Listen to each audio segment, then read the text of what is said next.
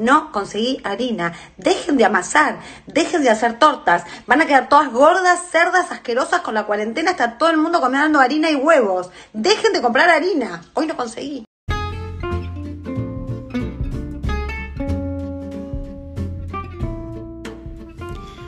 Hola babies, babies, babies, babies de mi corazón, ¿cómo andan? Llegó otro domingo, estamos con un día nublado de mierda, lleno de humedad y llegué yo, su gorda cerda asquerosa favorita de los domingos, ¿cómo están?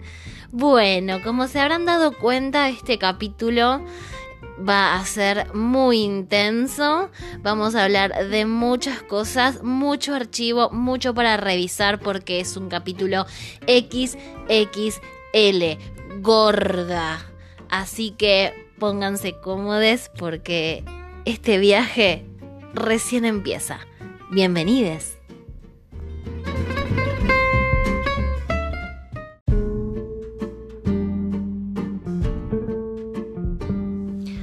Bueno, la verdad es que mm, yo tenía muchísimas ganas de hacer este episodio. Ya vamos por el número 7, es una locura. Y, mm, y me urgía la necesidad de hablar de esto y de dedicarle un capítulo entero a esta palabra, ¿no? Que da tanto miedo, que da pavor, que asusta que genera rechazo.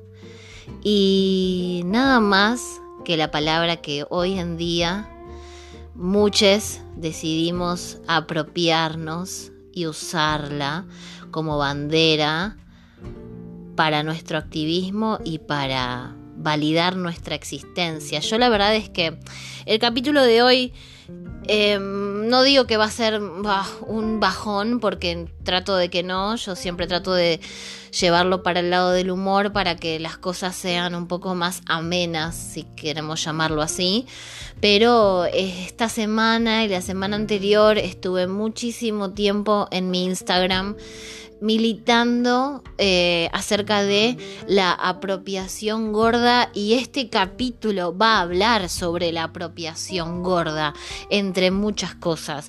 ¿Qué es ser gordo, gorda, gorde? ¿Qué significa? ¿Qué significó esa palabra en nuestra vida desde que nos ponen el rótulo en la frente y tenemos que caminar con eso pegado.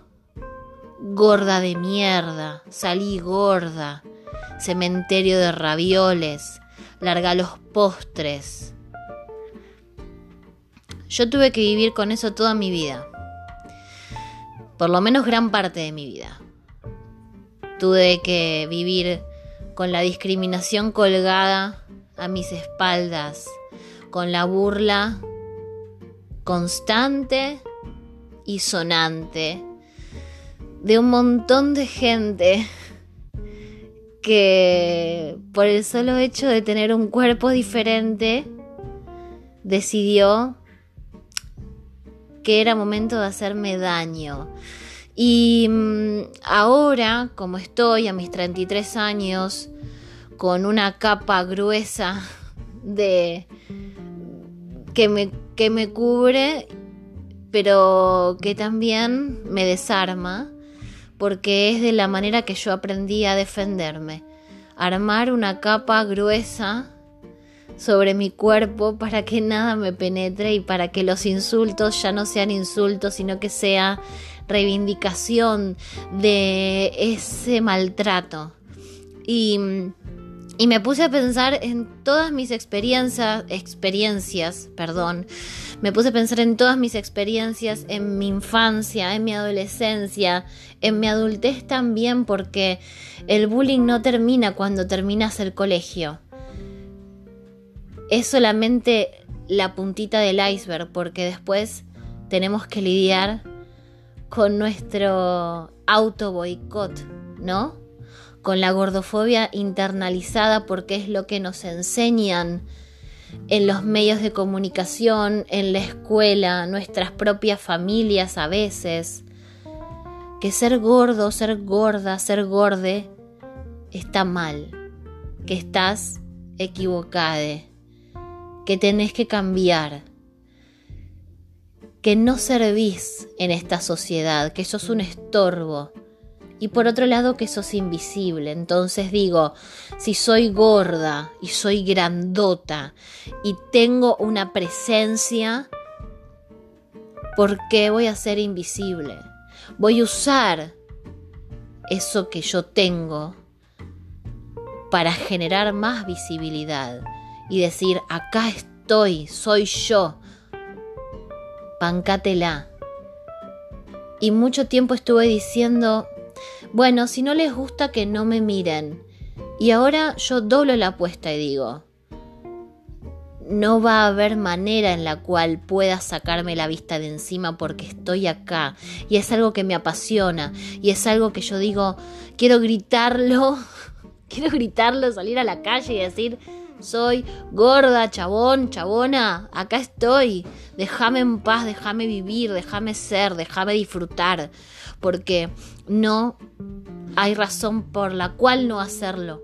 Entonces, si a mí me estuvieron negando la mayoría del tiempo en la cual estoy en este cuerpo, la posibilidad de hacer lo que hace cualquier persona.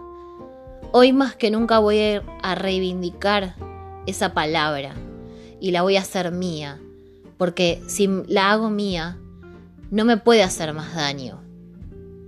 Entonces, eh, yo sé que me pongo un poco metafórica y, quizás me voy por las ramas, pero es, algo que, realmente vengo trabajando y es un trabajo muy interno, ¿no? Como hacerse cargo de lo que uno es, hacerse cargo y llevarlo y, estar orgulloso. Y no es un camino fácil porque no es simplemente un día levantarse y decir, ah, listo, tengo la vida solucionada, todo lo que me pasó en la infancia, todo lo que tuve que pasar por mi vida, no me hace más daño, al contrario. Porque también nos empezamos a hacer daño nosotros con, con un montón de actitudes porque así como hay micromachismo, macromachismo y tenemos internalizado un montón de cosas, también está la gordofobia internalizada y, y toda esta cosa que del body positive, que la verdad eh, yo la verdad creo menos en el body positive y en el amor propio. Creo que es un, mensaje súper lavado, necesario pero lavado, porque es como lo primero que se nos, se nos viene a la cabeza o lo primero que nos inculcan desde las redes sociales, ¿no? El body positive, amate a vos misma. Y no es fácil amarse a uno mismo, es súper difícil. Entonces digo, eh, yo trato todos los días de odiarme un poco menos, dar vuelta al concepto, porque no todo es color de rosa, así, ay, ahora yo me amo, entonces como me amo soy perfecta y puedo salir a la calle. No, hay un montón de cosas para desbloquear. No las desbloqueé todas, espero poder lograrlo y cada uno tiene su viaje y este es mi viaje y por eso se los quería compartir porque sé que hay un montón de gente que me está escuchando que la está pasando mal, como la pasé mal yo y como la paso mal yo. Entonces por eso decidí grabar este episodio y hacer entrevistas hermosas. Tenemos a, una entrevistada, bueno, a una amiga que yo adoro, que ya lo van a poder escuchar. Y, y nada, y mostrarles mi mundo y lo que pienso con respecto a la palabra gorda, esa palabra que me dio tanta vergüenza y que me puso en un lugar horrible de llanto y sufrimiento. Hoy en día es lo que a mí me hace fuerte, lo que a mí me da ganas de vivir. Así que esto va a ser maravilloso, va a ser un capítulo largo, eh, vamos a escuchar muchas voces, que es lo que necesitamos y vamos a leer sus testimonios que me mandaron a mi Instagram, que fueron un montón. Voy a tratar de, leerlos todos. Creo que no va a ser posible, pero voy a hacer lo que pueda para... Eh, leer todos los mensajes, yo no lo puedo creer. Así que nada, esto es un, este es un capítulo maravilloso y espero que, que lo puedan disfrutar de la manera que yo lo voy a disfrutar con esta intensidad. Y, nada, y nos vamos a, a, leer y a reír y a llorar y, y qué sé yo, y hacer, y hacer que nuestra voz valga, porque es lo más importante. Así que eso ya no me lastima más la palabra gorda. Hoy en día me hace sonreír.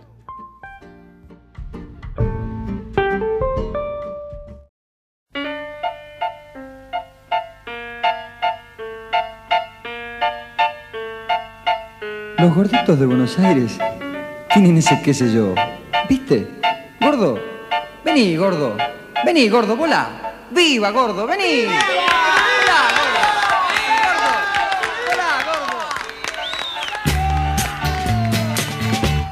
Toda la gente te tiene loco con que estás gordo, que gordo estás. No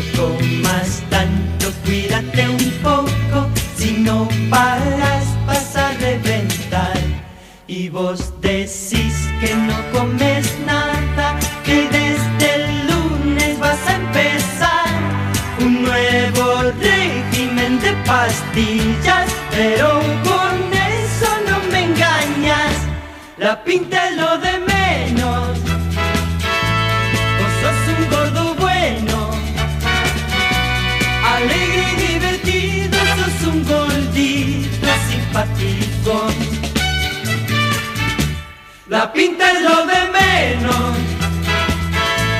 Vos sos un gordo bueno, alegre y divertido, sos un gordito simpático. La la la la la la la.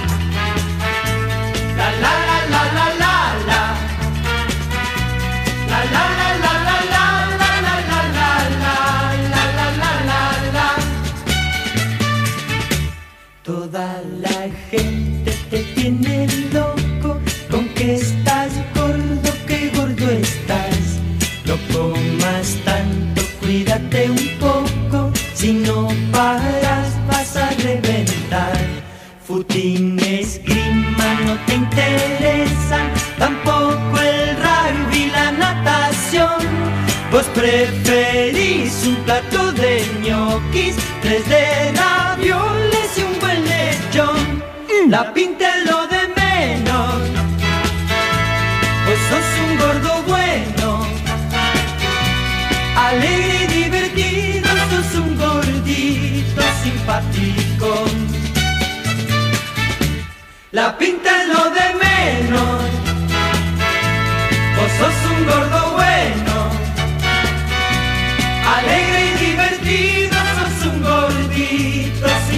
simpático. La la la la la la la. La la la la la la la. La la la la la la la la la la la la la la la. La la Gordo, ¿viste que te cantamos un tema para vos? Gordo, te lo hicimos en broma, no te enojes. Gordo, no te enojes. Pará, gordo. Gordo, pará, pará, gordo, pará, no hueles más, gordo.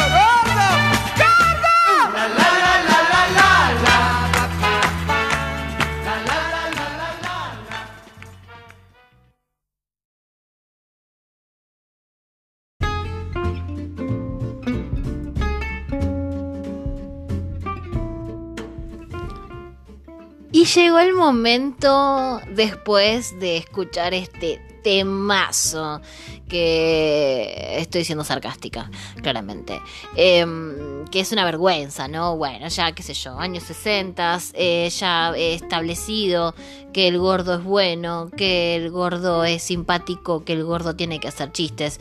Y bueno, claramente, em, claramente es un estigma, pero ya vamos a hablar de eso. Eh, quiero hacerle paso a este gran momento que yo estoy muy contenta porque llegó el segmento de entrevistando a gente piolita que me cae bien. Y dije, ¿a quién puedo entrevistar en este capítulo tan importante para mí, para muchos seguramente. Y dije, sí, tiene que ser ella, tiene que ser ella, porque desde que la vi tuerquear en un escenario dije, por favor, necesito ser tu amiga para siempre. Así que quiero que, que aplaudan en sus casas porque llegó la gran Tati Dumé a este podcast y, y le hice varias preguntas. La primera pregunta que, que le hice fue, ¿Cuándo te apropiaste o cuándo fue la primera vez que te apropiaste de la palabra gorda? Y esto fue lo que dijo. La forma en la que me apoderé de la palabra gorda fue cuando escribí la canción eh, de la parodia de la canción de Jimena Barón, La Cobra. Soy la gorda que se cobra todo lo que hiciste, bebé porque me junté con una amiga, eh, Cori Gorda Insurrecta, me dijo, hola gorda, ¿qué haces? Y yo me quedé helada, como que venía mucho activismo, venía haciendo muchas cosas, pero nadie me decía, hola gorda, ¿qué haces? De, fan de, de manera cariñosa. Y no se lo dije, obviamente, en ese momento fue como una sensación interna. Después, nada, escribí el tema en mi casa y dije, bueno, pero si saco esto, la gente me va a decir, gorda, pues porque voy a decir, soy la gorda que se cobra todo lo que hiciste, bebé. Y dije, bueno, estoy dispuesta a ser la gorda. Bueno, es un riesgo que, que sí, sí, soy la gorda. Ahora soy la gorda. Así que de ahí en más me convertí en la gorda de tus sueños, bebé, y en la gorda que se cobra todo lo que hiciste. Y Tati, contanos, ¿te acordás la primera vez que te dijeron gorda? No me acuerdo la primera, primera, primera vez que me lo dijeron, pero sí me acuerdo que cuando era muy chiquita, no sé, unos cinco años, me peleaba con mi hermana, teníamos unas camas marineras, em, ella dormía arriba, y cuando nos peleábamos así como muy, muy, muy fuerte, eh, me amenazaba y me decía, mira que te digo eso que no te gusta, ¿eh? Y yo empezaba, no, no, no, no, no, no, no, no, ella me decía, mira que te lo digo, ¿eh? Mira, no, no, no, no, no. Y me ponía muy, muy, muy, muy, muy mal. Y no me lo decía. Y eso que, que me amenazaba con decirme era gorda. y era súper triste porque, o sea, súper triste de pensarlo ahora. Eh, y nada, le mando un beso a mi hermana, que la amo con locura ahora, pero cuando éramos chicas no entendíamos ese gordo odio, ese dolor eh, y esa palabra que hoy en día me tatuaría en la frente y la llevo como reivindicación de mi lucha.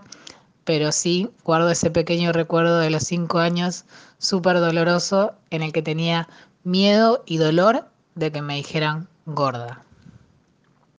Y por último, ya que estamos hablando de reivindicación, de llevar la palabra en la frente, ¿qué pensás del término apropiación gorda? Dar vuelta este significado de la palabra apropiación y convertirlo en algo positivo. Creo que la apropiación gorda es un excelente giro eh, porque necesitamos apropiarnos de lo que nos dio dolor para poder sanar.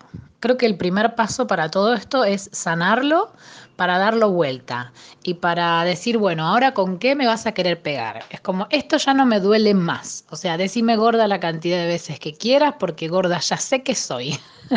o sea, ¿con qué vas a tirar ahora? Porque eso ya no me duele. Entonces, eh, es una forma también de sanarnos a nosotros mismos, porque tampoco es un show off para la otra persona, como para mostrarle a la otra persona, ya me sané. Es para sanarme a mí. Es como, ok, me siento bien con mi cuerpo, ya estoy mejor. O sea, ya no me odio, ya me puedo vestir, ya puedo vestirme con lo que a mí me gusta, sentirme bien conmigo, salir a chonguear, salir de fiesta, hacer las cosas que cualquier otra persona flaca haría y puedo estar bien conmigo, listo, ya está. Esto era vivir, esto era la vida. Solamente tenía que asumirme gorda y decirle al mundo, soy gorda y no me arrepiento de ello. Eso es la apropiación gorda. Vivir la vida, igual que una persona flaca, eso que nos negaron, eso que nos dijeron que nosotros no podíamos. Hacer eso que te dijeron vos no por gorda, vos sí y gorda. Eso para mí es la apropiación gorda. Ay, uh. Ay, bueno, hija, nos vamos a probar el vestido. Está precioso. Vamos, prepárate. Ay, pero te queda brutal. Te disimula todo. ¿Qué te parece, Michi? Me encanta, me encanta. Te disimula tanto que capaz ni te ven.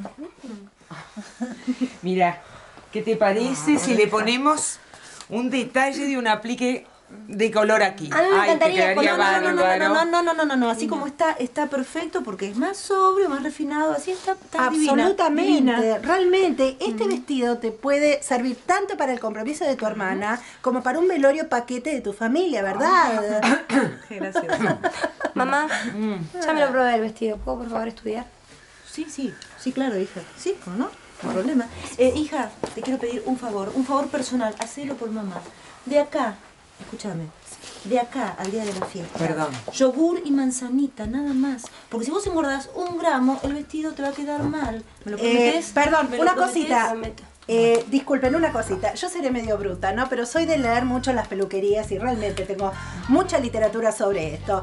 He leído que esto de comer yogur y manzana puede ser muy sano para la salud, pero si uno se alimenta solamente de eso, puede ser nocivo, uno se puede enfermar, ¿no es cierto? Sí, se ve que leíste eso y le hiciste caso. Ajá. Eh, mira, yo vivo a yogur y manzana. ¿Cómo me ves? ¿Tengo aspecto de enferma? De la cabeza ¿Perdón? a los pies, sos una diosa.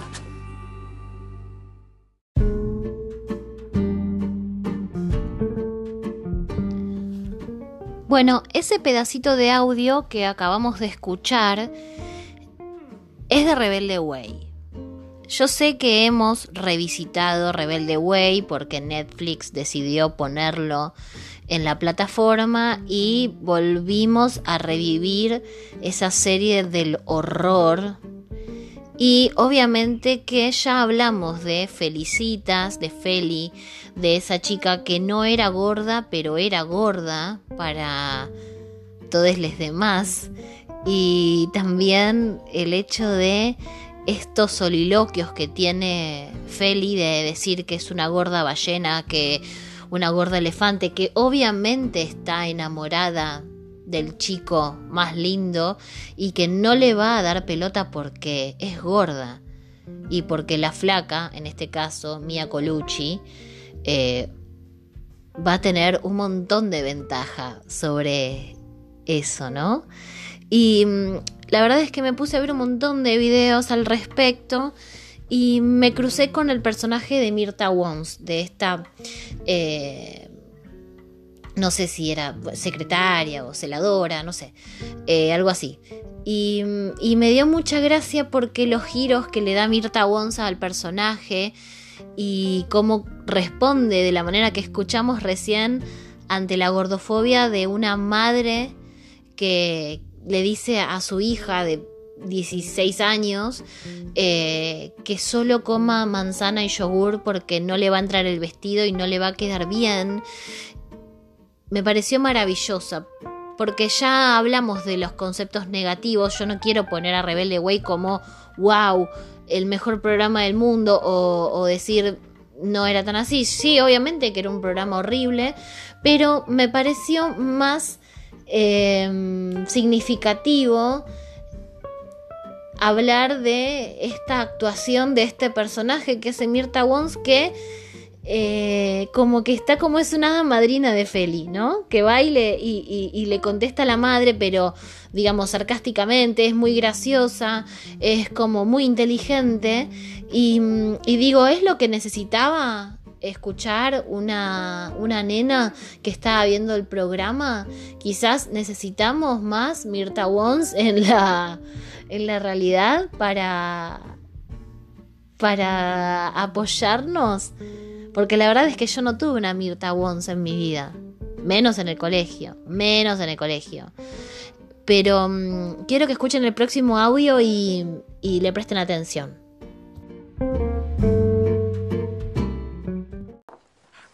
Ya que estamos, una pregunta. ¿Mami tiene algún problema en la cabeza? No, es pelirroja natural. No, no te hablo del color de pelo, te hablo de adentro de la cabeza. ¿Cómo se le ocurre preguntarle a Dunov si el año que viene no pueden inscribir a los chicos gordos? ¿Se lo creyó? ¿Qué? A ver si me cuentan así nos reímos todos. ¿Qué pasó? No, bueno, ¿Qué? porque cuando la mamá de Feli se enteró de que la reunión era para hablar sobre la homosexualidad y la discriminación, dijo que no le interesaba. Claro, yo de la bronca que tenía, dije que el año que viene no se iban a escribir los Ah, chicos. ¿Y la bronca de qué era? Ey, ¿por qué la bronca? No, bueno, porque estaba de acuerdo con lo que había dicho Guido. Ah, ¿Y qué dijo Guido? Dijo Guido que, que ni loco saldría con una gorda como yo antes de eso se mata o algo así. Claro. Ah, ya entendí. Ya. Por eso la bronca, ¿no? Te hinchó un poquito. No, porque Guido siempre es así, ¿viste? Que siempre bardea Sí, desde sí, atrás. siempre. Y estoy acostumbrada yo. Che, qué bueno, acostumbrarte a, que te agredan. Está bueno eso, ¿no? ¿Y ¿Qué querés que haga? Defendete, mi amor, defendete. Qué fácil es hablar para vos. ¿Por qué no venís un día y estás en mi lugar? Me encantaría, me encantaría estar en tu lugar. ¿Sabés que seguro sé lo que hacer con tu mamá y con Guido? ¡Ah! Por favor. Tipo, tan no la banco que no sé qué hacer.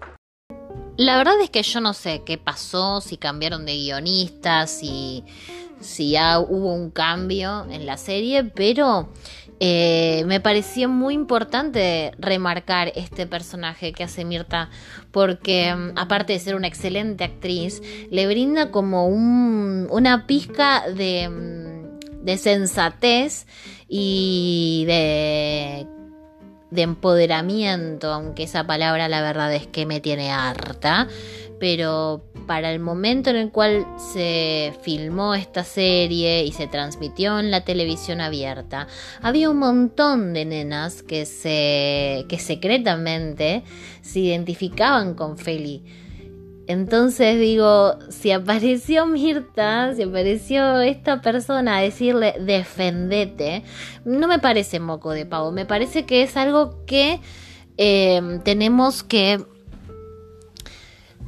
que valorar dentro de, toda la mierda que fue, fue Rebelde Way, ¿no?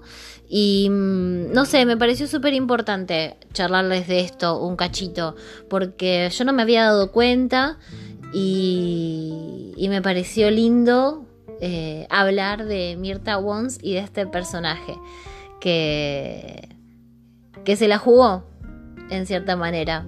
Se la jugó cuando Feli no se la podía jugar por ella misma.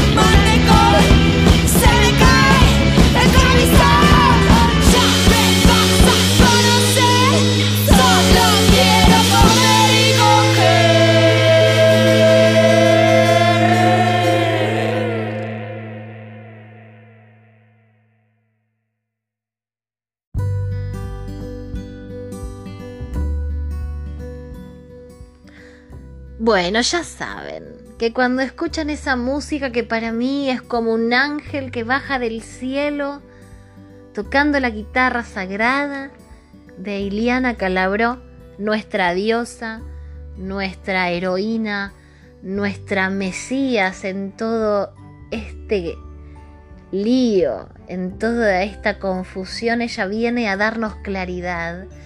Y dije, tiene que haber algún, algún momento, algún versículo que le dedique a, a este tema que estamos tratando hoy. Y no me equivocaba, no me equivocaba, amigues. Vamos a hablar del capítulo número 2 del libro de Iliana te la canta, donde habla de las mujeres. Sí, de las mujeres. Y habla del tipo de mujer que te podés cruzar. Y hay una muy particular que se llama La loca por la dieta. Y dice así, ya se sabe que comer en el trabajo no es fácil. En algunos lugares te dejan salir a comerte una ensalada en 20 minutos o te dan un rato para que abras un tupper y te manduques lo que sobró de tu casa del día de ayer. Esta clase de mujer es sorprendente porque te puede hacer una dieta distinta todos los días. Un día se cae con cuatro manzanas y eso es todo lo que come porque está haciendo la dieta de la manzana. Al día siguiente se cae con dos racimos de uvas porque leyó que comiendo una uva cada 15 minutos adelgaza manteniendo siempre funcionando el aparato digestivo. Y así se puede venir día tras día con tres bananas, ocho tuppers de ensaladas, cinco hojas de lechuga o un kilo de filet de merluza. Jamás bajará de peso y te voy a cantar la justa porque. Ay, Liliana, estuve esperando toda mi vida por este momento. Por favor, ilumíname.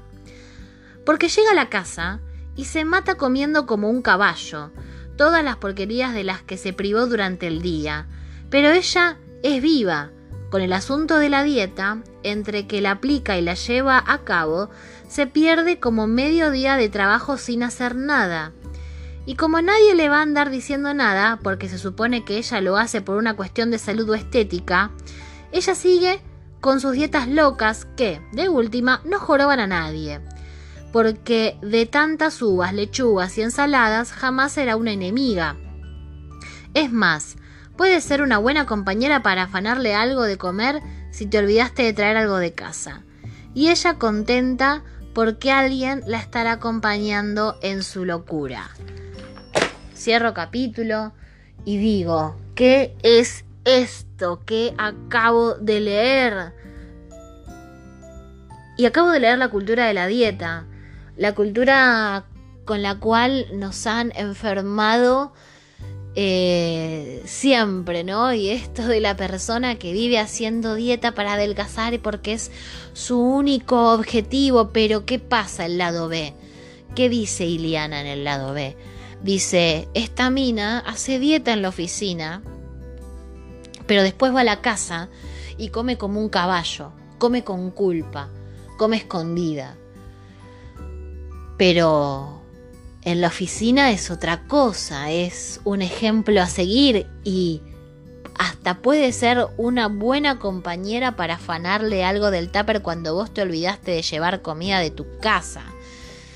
Y, y es como que lo veo desde sus ojos, me pongo en su persona, me pongo sus zapatos y su cabellera hermosa y digo, claro, cuando una, uno, une, eh, está en un lugar cerrado como una oficina, que es como un zoológico de gente que se está oliendo el culo todo el tiempo para ver qué hacen, qué piensan, cómo se mueven, quién trajo el mejor auto, quién cambió la tele, quién se puso el mejor traje, ¿cómo no vamos a endiosar a la loca de la dieta que nos inculca que tiene una personalidad eh, diferente, que tiene una disciplina envidiable y que además, y que además puede ayudarnos a nosotros con ese problema de disciplina,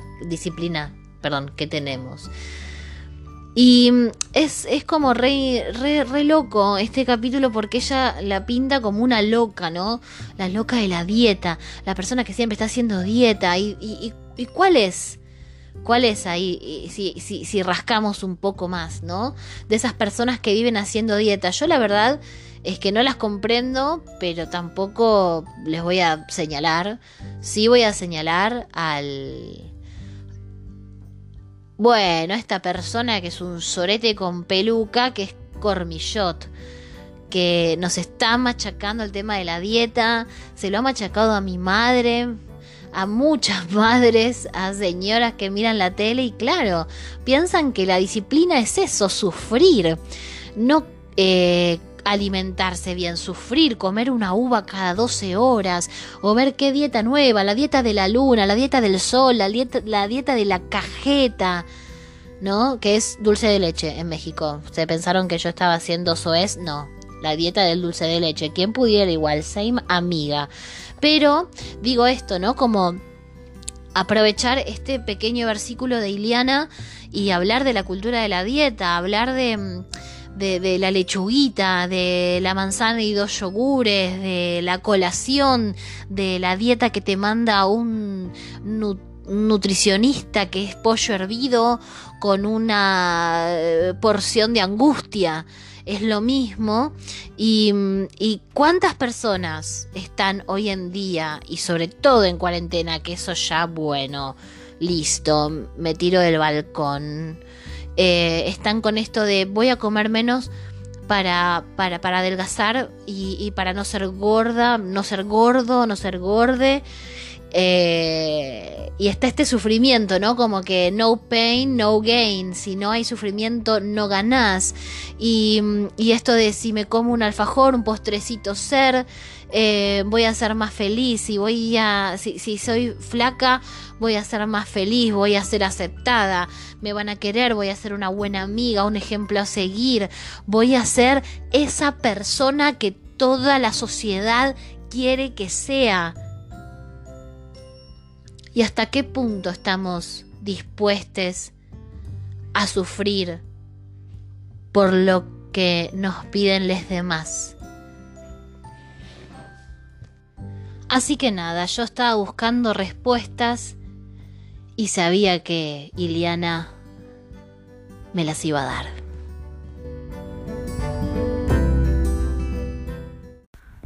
Hola, soy Corina Lagos, más conocida como Gorda Insurrecta.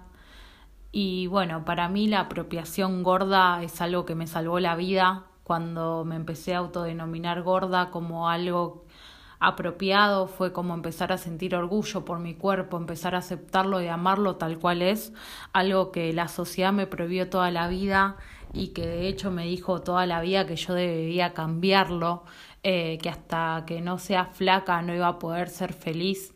Y la verdad es que haber dado vuelta a ese discurso y haber sido feliz a pesar de ser gorda, eh, simplemente me abrió las puertas hacia un montón de cosas y sobre todo me abrió las puertas hacia mí misma a reconocerme y aceptarme eh, y así dar batalla contra la hegemonía de los cuerpos, contra las industrias dietarias, contra todas esas cosas y normas que nos hacen tan mal, que todo el tiempo eh, nos censura, nos baja, nos reprime.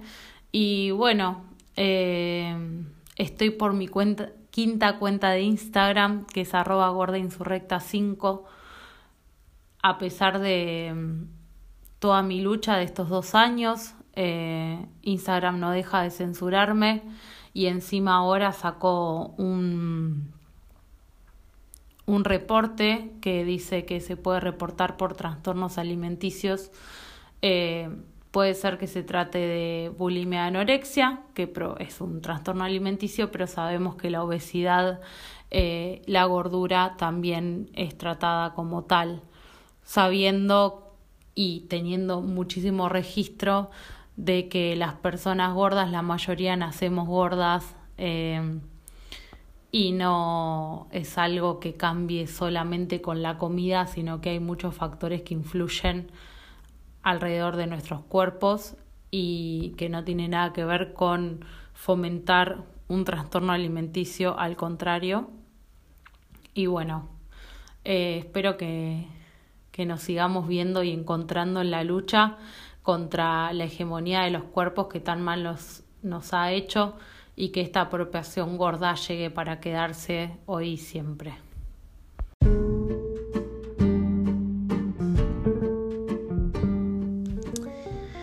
Cuando empezó este capítulo, este episodio, les dije que iba a hablar de esto en un momento que me parece muy importante.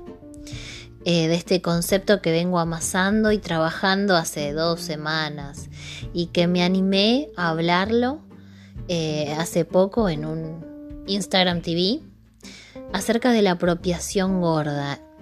Y la respuesta fue increíble, fue variada, eh, mucha gente apoyándome o apoyando la idea porque creo que es una idea colectiva, es para todos, no es solamente para mí, es para que la empecemos a aplicar a nuestro día a día. Y también hubo gente que me dijo, che, pero la palabra apropiación suena mal.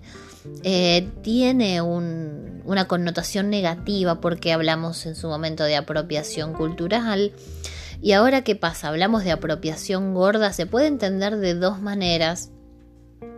La número uno es hablar de las personas flacas que se apropian de nuestra figura, no sé si es la palabra, de nuestra figura política, de nuestra figura corporal, de nuestra lucha y se aprieta la, la pierna para que le salga un gramo de celulitis y, y dice, yo me muevo con todo esto y baila así, qué sé yo, y vos decís, loca, no sos gorda, callate la boca, ¿me entendés? Se puede entender desde ese lado.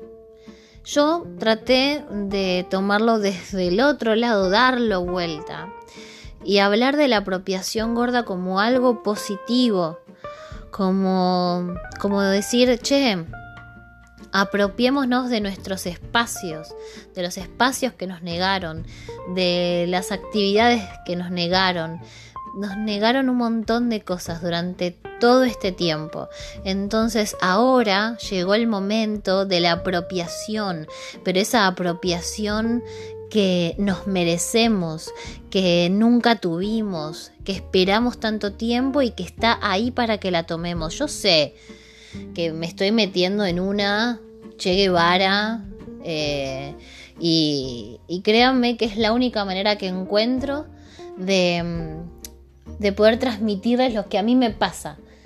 Eh, porque seguramente no solamente gordes estén escuchando este perdón, estén escuchando este podcast. Hay mucha gente que va a estar escuchando este podcast y mm, como buena libriana quiero hablarles a todos y desde un lugar no sé si llamarlo pacífico, pero desde un lugar donde podamos entendernos, que yo siempre voy a eso, ¿no? Como para poder entendernos entre todos y sanar entre todos. Y no me voy a hacer el pastor Jiménez tampoco, porque a mí me, me hierve la sangre cuando veo que una persona gorda es sacada del medio como si fuese un estorbo, diciendo, vos esto no lo podés hacer. Acordate que vos naciste para que nosotros te digamos cuál es tu lugar. Y ahí es el momento en el cual yo me pongo loca y me saco los aros y me quiero cagar a trompadas con medio mundo. Decir, ¿con qué derecho se piensan que nos pueden decir qué tenemos que hacer, qué lugares tenemos que ocupar? Entonces, la apropiación gorda no es más que un grito de libertad, porque es mi derecho a expresarme, es mi poder de decisión, es decir, acá mando yo, en mi cuerpo mando yo, en mis decisiones, en mi sexualidad, en mi sensualidad, en mi libertad de expresión, porque vivimos siendo desterrades de los espacios que nos corresponden, que todos los demás pueden ocupar. Pero claro, nosotros, como nos salimos de la norma, como no somos la hegemonía, no somos lo normal, no tenemos derecho a ser vistes. Y yo pateo ese tablero y digo, no es así. Porque vivimos toda la vida así, segregades por un grupo de personas que decide por nosotros, decide qué tenemos que comer, decide cómo nos tenemos que vestir, decide qué tenemos que hacer, decide cómo tenemos que bailar, decide hasta quién tenemos que entregarle nuestra virginidad, nuestro sexo, nuestras ganas, nuestro deseo. Porque eso nos pasó a muchos, de no poder elegir con quién acostarnos, porque simplemente somos el último orejón del tarro, la última etapa en la cadena de deseo. Nosotros no, no somos libres de elegir por qué. Nos enseñaron que vamos al arco, que nadie nos va a elegir para el equipo de gimnasia, que quién va a querer a un gordo si es indeseable, si es, incogible. Entonces eso nos queda en la cabeza y en nuestro sistema seguimos pensando que es una realidad, que es así y que eso es lo que nos merecemos. Ser la última opción y que nuestro deseo quede designado a lo que quieren los demás y no nosotros. Entonces yo digo, basta. Basta. Apropiémonos de nuestro cuerpo y de nuestra palabra. Gorda, gordo, gorde. Que no nos dé vergüenza, que apabulle a los demás. Que digan, acá llegué yo, acá estoy, no me voy a mover. Este es mi lugar también, tengo derecho a ocuparlo. Y perdón, nuevamente por la manija, pero pero creo que estoy canalizando años y años de no poder hablar sobre lo que me pasa y yo creo que a ustedes también les pasa. Me escriben muchas muchas muchas personas por día diciéndome gracias por hablar porque yo no me animo. Gracias por hablar porque yo no puedo.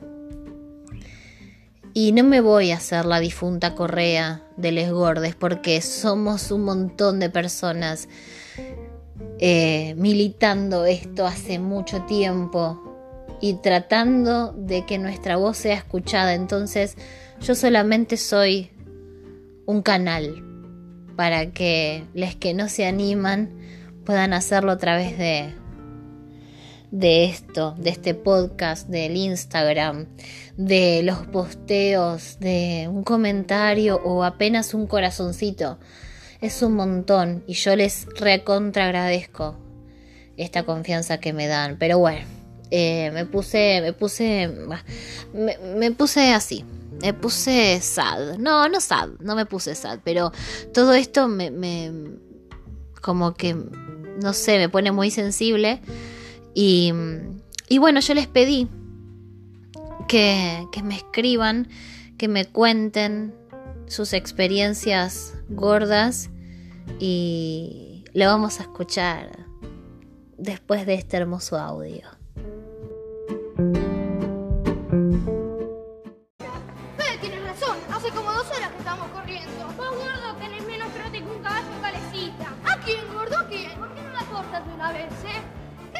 Recién comí, no puedo correr más. Y bueno, bocha, rodá, cortada la pistita y dejaron paz. ¿Por qué no me tiran al arco? Yo no doy más. Si queremos normalizar a dos, tenemos que estar en esta. Si seguimos así, vamos a estar en estado lamentable. Si quieren, corran ustedes. Los arqueros no tenemos por qué correr tanto.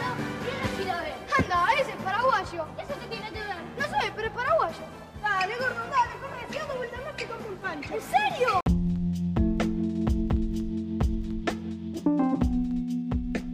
No sé si. si pudieron identificar de dónde venía ese audio, pero es de el programa Cebollitas. Y quizás estoy pecando de viejo trolo porque les traigo referencias del año del pedo, pero mm, esto que acaban de escuchar pasa en los primeros 15 segundos del primer capítulo de la serie. Así arranca y, y así se va desarrollando, ¿no? Eh, a través de la, la gordofobia hacia Bocha, que era el gordo que iba al arco, o hacia Cristina, creo que se llamaba, eh, la gorda de la serie, que, que nada, que, que siempre sufría porque era la enamoradiza y nadie le iba a querer. Y a razón de esto, eh, quiero empezar a leer sus, sus comentarios que me han dejado en Instagram, que la verdad fueron muchísimos. Voy a tratar de, sintetizar porque realmente son un montón. Y les pedí que me cuenten sus experiencias gordas y de, de todo, de la infancia, sexo, de cuando se empezaron a aceptar, cuando se empezaron a odiar, cuando le dijeron gorda, gordo, borde por primera vez. Y esto fue lo que me dijeron. Por ejemplo, más poesía, dijo, empezó a los tres años, cuando me hice bailarina y me dijeron que me iban a tener que levantar con una grúa. Tres años, o sea, desde los tres años. Eh, Miss dice, para mí fue muy importante empezar a decir que no conseguía ropa pasar de la vergüenza a la denuncia, asumir que no entraba en talles hegemónicos. Poder decirlo me hizo conocer a los militantes gordes. Y está buenísimo eso, ¿no? Como salir de la pasividad y empezar a pedir por lo que es justo. Se los dice una libriana. Eh, pero bueno, te mando un beso, Miss, te, te, abrazo desde acá y me parece increíble. Eh, Fede nos dice, que me digan que no iban a ser mis amigos porque era gordo. Y esto es algo que también se repite en la infancia, ¿no? Como dejar al gordo de lado porque simplemente no es igual que los demás. Y mm, Dai nos cuenta, 15 años me llevó a volver a la playa. Cuando empecé terapia logré ir con mis amigues y en bikini. Y esto es como una medalla que les gordes nos ponemos cuando logramos destrabar ese trauma de ir a la playa, de mostrarse, del cuerpo, de los rollos, de los cuerpos hegemónicos que nos rodean y, y, el miedo a ser observados y dar repulsión. Así que ahí eh, también te mando un abrazo y, y felicitaciones y, saber que esto también es un recorrido, que no todos vamos a ir al mismo tiempo, vamos a ir descubriendo y vamos a ir desbloqueando cosas. Así que nada, buenísimo y ojalá que todos en algún momento podamos vivir esa libertad. Dice Clau, aproximadamente a los 8 años mi tía me sentó y me dijo que tenía que bajar de peso o que nadie me iba a querer. Y esas tías de mierda, ¿no? Esas familiares del orto que ya te empiezan a disciplinar y a decir que si no adelgazás nadie te va a querer, que no sos deseable. Y ahí empezamos a aprender ese castigo por ser gordes. Y mm, siguiendo con este tema, Corazón Delator nos dice, sentirme despreciada por mis familiares. Y qué difícil es cuando uno está eh, en, ese, en ese seno familiar, ¿no? Como en esa cuna que te tiene que proteger y sin embargo lo único que recibí son dagas, ¿no? Que es horrible. Pipi, mi querida Pipi, dice, me escondieron, me pidieron que no cuente que andábamos porque viste cómo son los demás. Y esto también es algo que lamentablemente se, se reproduce todo el tiempo, ¿no? De esconder a la otra persona porque les da vergüenza salir con gente como nosotros. O les da vergüenza ser señalizadas como el come gorda, como eh, está saliendo con un gordo, etcétera, etcétera, etcétera. Y a través de ese miedo empezar a, a, a escondernos de los demás. Eh, Janice nos dice, crecí viendo esa violencia, me, odié por mucho tiempo. Ahora sé que tengo que sacarme lo introyectado. Y qué importante esto, ¿no? Empezar a reconocer la gordofobia interna y no dejarse llevar por esas cosas. Eh, Lolita nos dice, seis años. Señora, qué linda es su nieta. Lástima que no es como la madre, madre flaca y hegemónica. ¿Y con qué, con qué ímpetu empiezan a opinar sobre nuestros cuerpos a tan temprana edad y cuánto daño nos hacen en remarcar esas falencias, entre comillas, porque no cumplimos con los regímenes eh, hegemónicos de la belleza, ¿no? Luisina dice, me cuesta sentirme linda, deseada y digna de tener experiencias buenas. Aún no tuve relaciones sexuales porque me cuesta mucho creer que puedo gustarle a alguien. Me tienen podrida las opiniones que no pido, me cansa no conseguir ropa linda por usar un talle 46. Y bueno, primero en principal te mando un beso enorme y está muy marcado esto, ¿no? De, de, de, de, cómo nos desarrollamos les gordes y la sexualidad, ¿no? Y otra vez el tema del deseo y, y de posponerlo por lo que digan los demás. Eh, Small dice, desde que soy chica, que me viven diciendo todo el mundo, incluyendo mi familia, cosas horribles sobre mi cuerpo. Obviamente todo esto me afectó y en mi adolescencia empecé a tener conductas alimentarias poco normales. No comía, me ejercitaba. Si comía además, vomitaba. Fueron dos años así y nadie se dio cuenta hasta que hasta que, perdón, hasta que, y hasta me alentaban porque estaba más linda. Cuando una de las veces vomité sangre, me asusté y decidí decirle a mi mamá. Y entré a un centro de rehabilitación. Cuando me dijeron, me dieron el alta, tuve recaídas y mi mamá, eh, mi mamá me decía que era una estupidez mía, porque nunca estuve esquelética no era un, una enfermedad para ella. ¡Wow! Es, es un recorrido súper fuerte, ¿no? Como que nos dicen que la obesidad, en este caso, si lo vamos a llamar de esa manera ahora, es un, un desorden alimenticio y hay un montón de cosas que generan cosas peores, ¿no? Acá hay una muy fuerte del ALU que dice, una mamá del colegio convocó una reunión para que me echen por gorda. Yo tenía 8 años, ya que le parecía una mala influencia para el resto de mis compañeros. Gente de mierda que tengo ganas de ahogarla en un tacho de lavandina. Perdón si es algo muy violenta, pero es lo que me generan.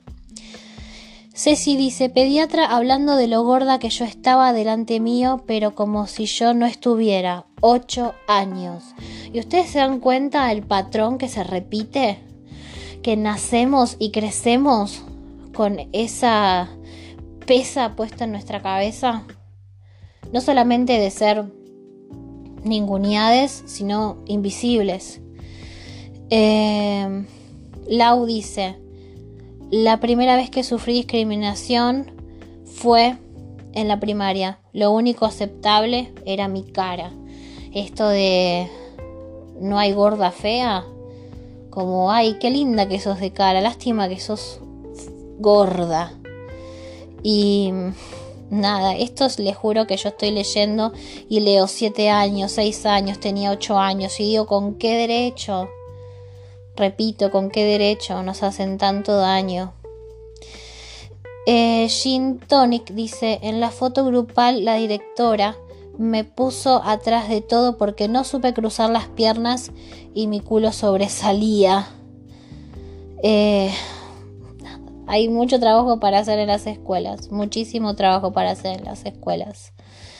Chongo, con chongo en el telo no me gustaba coger con la luz encendida y que me abrace la panza. Eh, salí con alguien cuatro años, nunca me presentó a su familia. Diez años la seño de la escuela, elijan a la gordita del curso. Eh, yo sola nunca me di cuenta que soy gorda, las personas me lo hicieron notar y así, ustedes dicen tanto, sí, tanto, y son muchísimos los mensajes que he recibido. Cada vez que me dijeron, estás embarazada, ¿no? Porque no hay otra manera de tener panza. Pelear con los profes de la FACU porque dicen que la obesidad es una, un trastorno alimenticio, no lo es, dice. Eh, ir por primera vez al nutricionista a los 12 meses y empezar ahí mi recorrido de dietas. 12 meses, 12 meses. ¿A ustedes no, no- lo escuchan y les parece una locura y no les dan ganas de romper todo? Porque a mí sí. Eh, y así se van repitiendo, ¿no? Pibe, si tuvieras un par de kilos menos te diría de salir. Eh, y es una cadena, una cadena de, de mensajes que se repiten y de fantasmas que se me aparecen en la cabeza porque esto a mí también me pasó y les gordes compartimos estas experiencias porque no nos queda otra, porque es lo que tenemos que hacer, hablar. Ocho años, iba a danza y llegó la presentación de fin de año. El vestuario eran un top cruzado con una pollera. ¿A quién le hicieron un top más ancho que a las otras? A mí. Además, literal, todas tenían colores fluo y a mí me clavaron un bordó para disimular. Y estas cosas a mí me dan una bronca. ¿Qué quieren que les diga? Eh, es, es, es inaudito sa- saber que nacemos con este estigma y que no podemos zafar de eso y que nos cuesta tanto tiempo desengancharnos de esta injusticia. Eh, y voy a leer un par más porque me parece que es necesario. Andrea me manda un mensaje y dice, lo cuento por acá porque es largo, como a muchos, la primera vez que sentí la discriminación por ser gorda fue en mi adolescencia, cuando quise comprar ropa para un 15, que para vos no tengo, que el talle más grande es un 40, que por qué no te fijas en el sector de señoras, por ahí hay algo que te guste. Recorrí miles de locales y en todos era la misma respuesta. Y la peor de todas, en un local me dejaron probarme el talle más grande que tenían, aún sabiendo que no iba a entrar para burlarse de esto.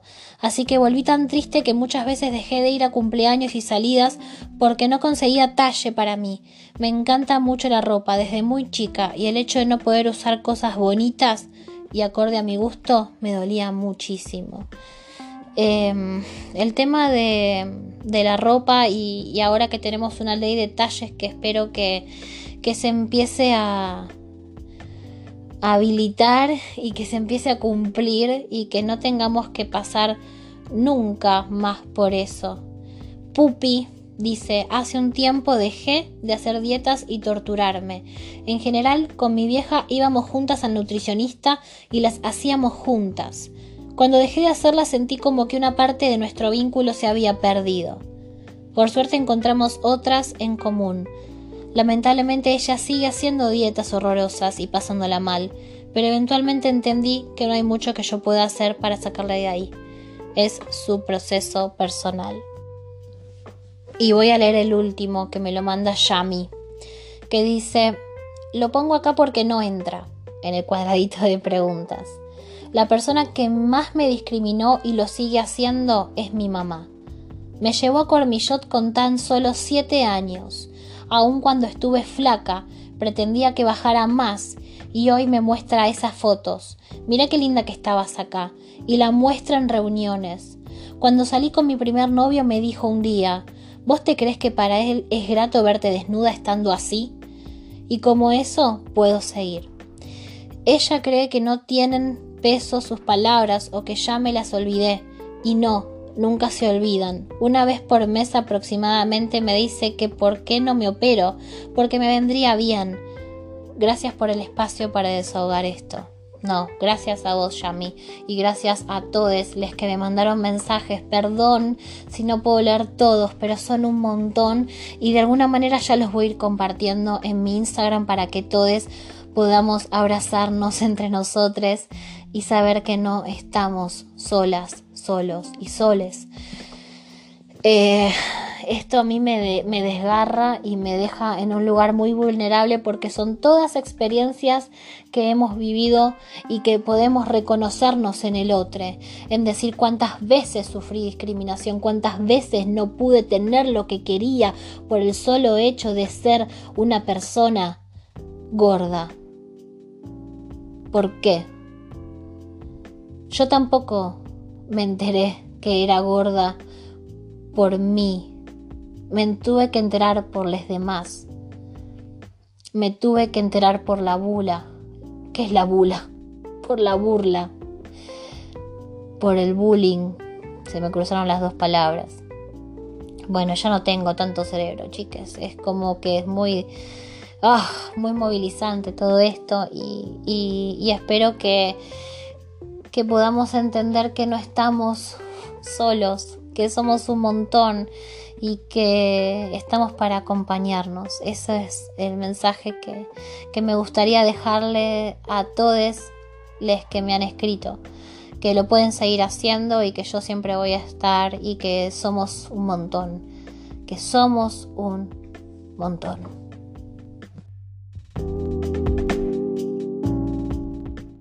Bien. Hola Bimbo. Primero te digo que admiro tu seguridad y confianza. Soy una mujer cis, gorda, de 25 años. Mi problema es que me da vergüenza mi cuerpo y por eso soy virgen. Me da terror pensar en alguien tocando mi cuerpo porque me avergüenza que vean toda la grasa que me sobra por todos lados. He besado a un par de chicos, pero nada más. Y me asaltan las ganas de culiar. ¿Algún consejo para subir mi autoestima y poder permitir que alguien se acerque a mi cuerpo? Ay, amiga, ¿por dónde empiezo?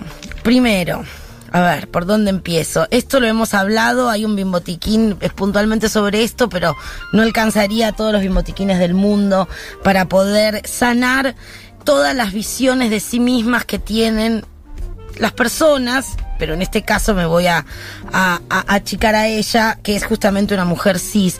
La presión que hay sobre los cuerpos de las feminidades es gigante, tanto que nos roba vida, nos hace no animarnos a vivir y pensar estas cosas que nadie cuando te está cogiendo Nadie con dos dedos de frente como te está cogiendo está pensando eso.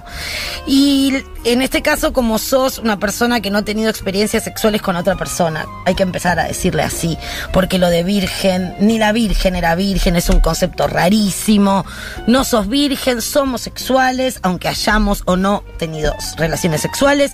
Si nos hemos masturbado y si hemos sentido deseo, nos convierte en seres sexuales. Basta de pensar que esta cosa del ser virgen, primero porque más allá, eh, en todos los géneros es una carga que pesa. Ser virgen como eh, algo que está fallado porque no te animás, porque no pudiste, porque no lo sabés, porque mil cosas. Y si sos eh, mujer, encima tiene esa carga de lo que vamos a dar, de la primera vez que la vamos a entregar y que se van a llevar eso de nosotras y que toda esa mierda que aunque no la pienses está metida ahí. Entonces, empecemos a llamarlo, decir no tuve relaciones sexuales con otra persona, porque sexo eh, has experimentado la sexualidad de todas maneras. Después, eh, los 25 años, si me acuerdo de mí, a los 25 años me pasaba lo mismo que vos. Y lo que vos ves como seguridad y confianza es un trabajo que hago día a día, que sostengo con muchas cosas, desde un par de aros hasta estar maquillada, hasta la terapia que voy todos los martes, hasta que voy a cumplir 40 el año que viene. Me costó mucho trabajo, muchas lágrimas y mucho mirar cómo pasaba la vida de enfrente y tuve que saltar hacia lugares, tuve que saltar sobre mis propios miedos, porque eso es lo que encima hay que hacer, nadie va a hacer por nosotros, dar ese salto que es animarse a ver cómo es que alguien te toque.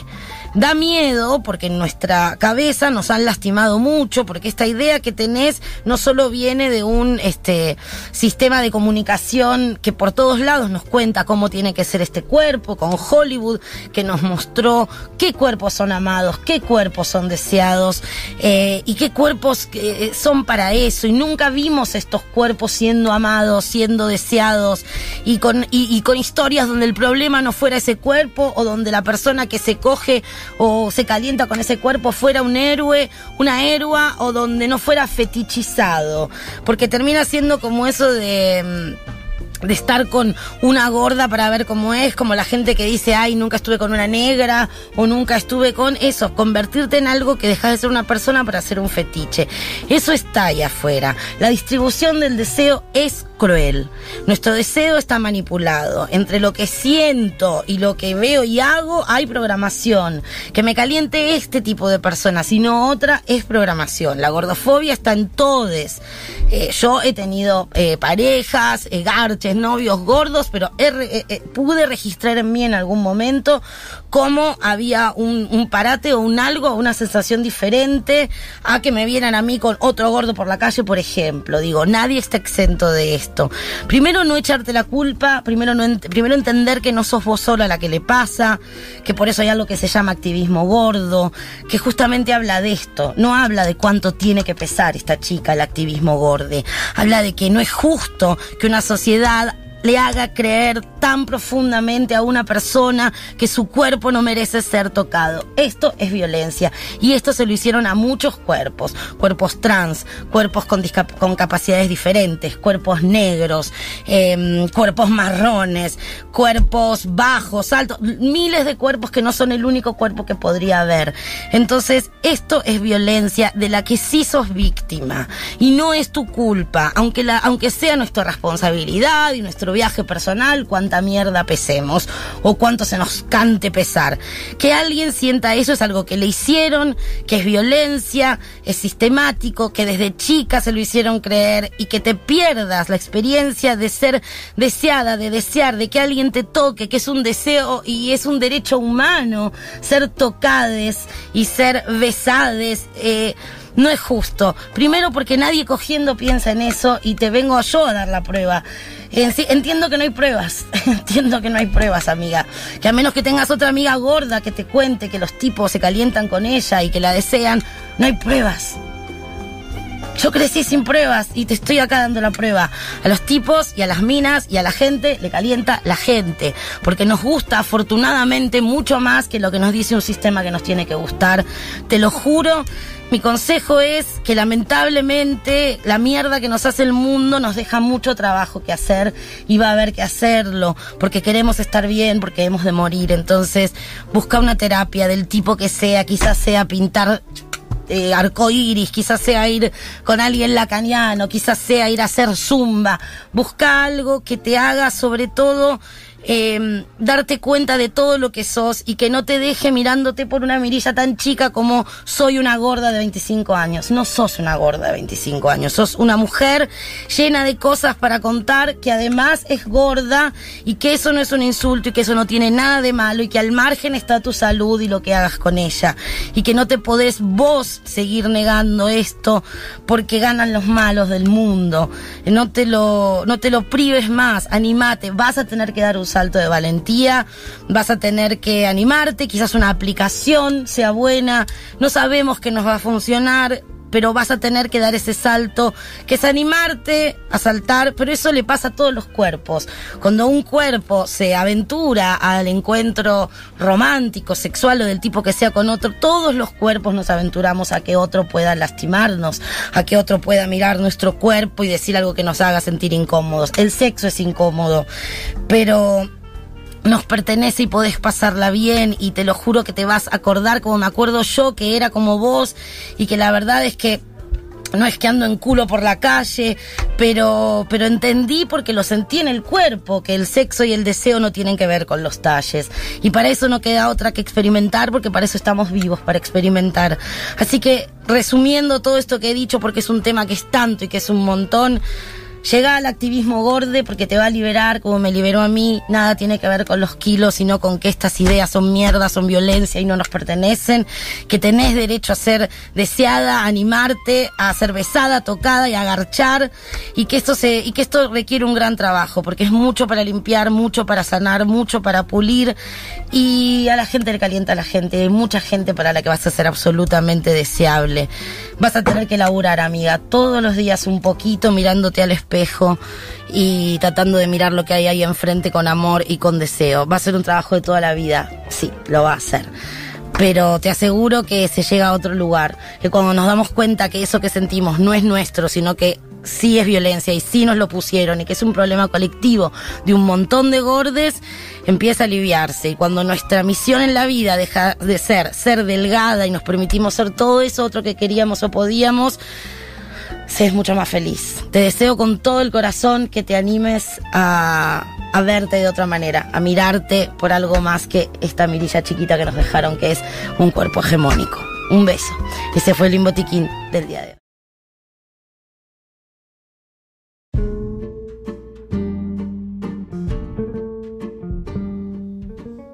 Y ya vamos terminando el episodio de hoy de Gorda Cerda Asquerosa. Les dije que iba a ser intenso, que iba a ser más gordo que nunca.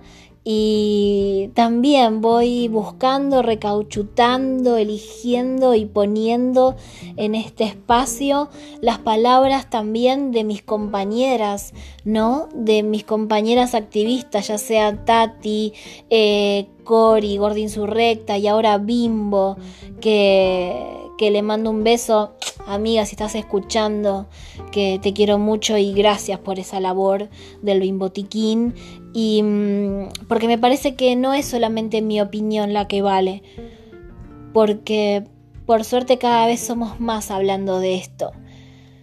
Y me parece súper importante no hacerlo sobre mí, sino sobre ustedes y sobre el activismo que estamos ahora empezando a abrazar y, y a querer como algo propio, como una bandera, como una insignia de lo que somos de acá en adelante, que lo que fuimos dolió, pero que ahora no duele más, porque nuevamente nos apropiamos de esa palabra, de la palabra gorda, nos apropiamos de esa gordura de nuestro cuerpo.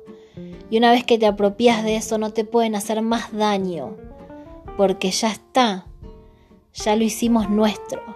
Ahora, ¿qué más?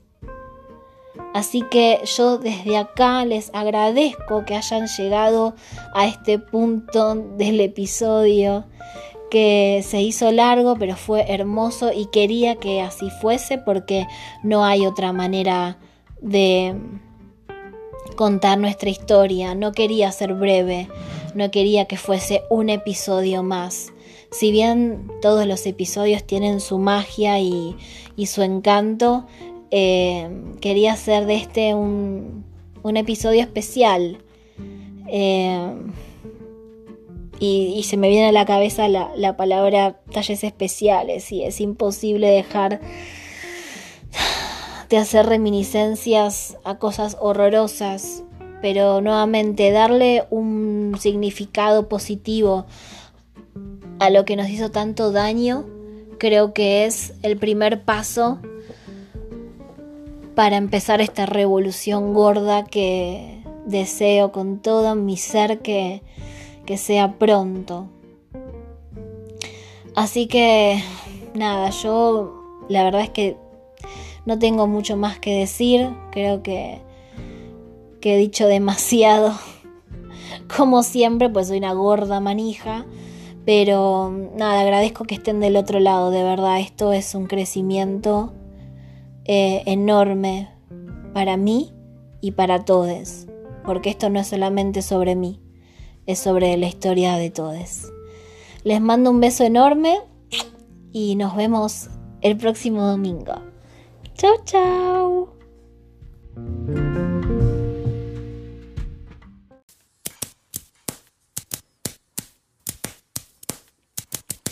Celulítica, la pili.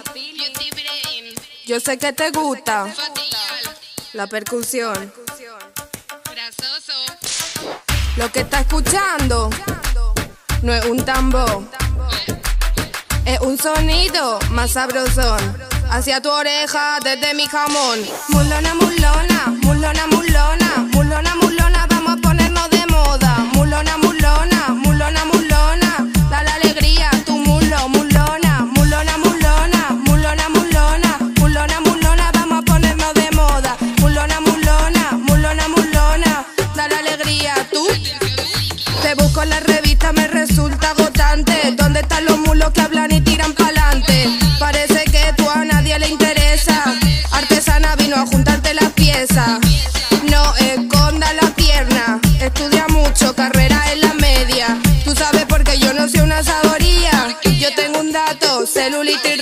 Celulitis free, celulitis free, celulitis free, free, free, free, free, celulitis free, celulitis free, celulitis free, free, free, free, free. Yo voy a hacer que te saquen en la tele, porque tanto miedo si tú también la tienes. Lo feca, está muy aburrido. No Photoshop, no peime un cocío. Mulona, mulona, mulona, mulona, mulona, mulona, vamos a ponernos de moda. Mulona, mulona, mulona, mulona,